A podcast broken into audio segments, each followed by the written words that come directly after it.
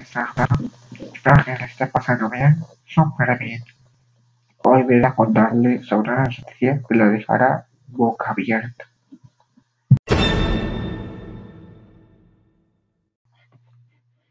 Hoy le voy a hablar sobre la vacuna rusa que llegará pronto a México, según el gobierno gobernador y su homólogo ruso Vladimir Putin, dijo el lunes por la mañana el canciller mexicano Marcelo Ebrard.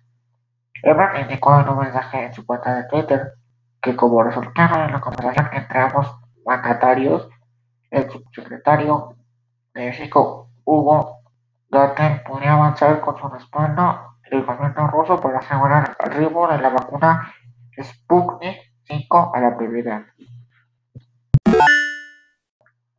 Muchas gracias por, escuchar esta noticia que todos nos dejó impactados porque está marcando el de la pandemia.